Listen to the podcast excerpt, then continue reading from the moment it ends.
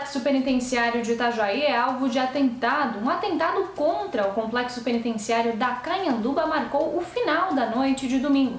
Dois homens em uma moto pararam na entrada do complexo por volta das 23 horas e fizeram vários disparos com arma de fogo. O atentado foi filmado pelas câmeras de monitoramento, mas não foi possível identificar a placa do veículo e nem os atiradores. As imagens foram entregues para a investigação da Polícia Civil.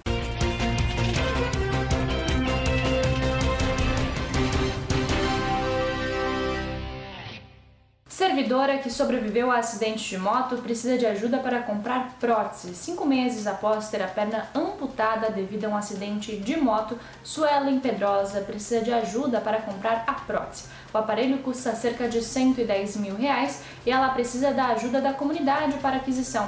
Quem quiser ajudar Suelen na compra da prótese pode fazer um Pix ou contribuir através de uma vaquinha virtual. Queda de energia na Vila da Saúde gera atraso no atendimento. Nesta segunda-feira, uma nova queda de energia fez com que a Vila da Saúde, no CIS, registrasse atrasos e ficasse lotada.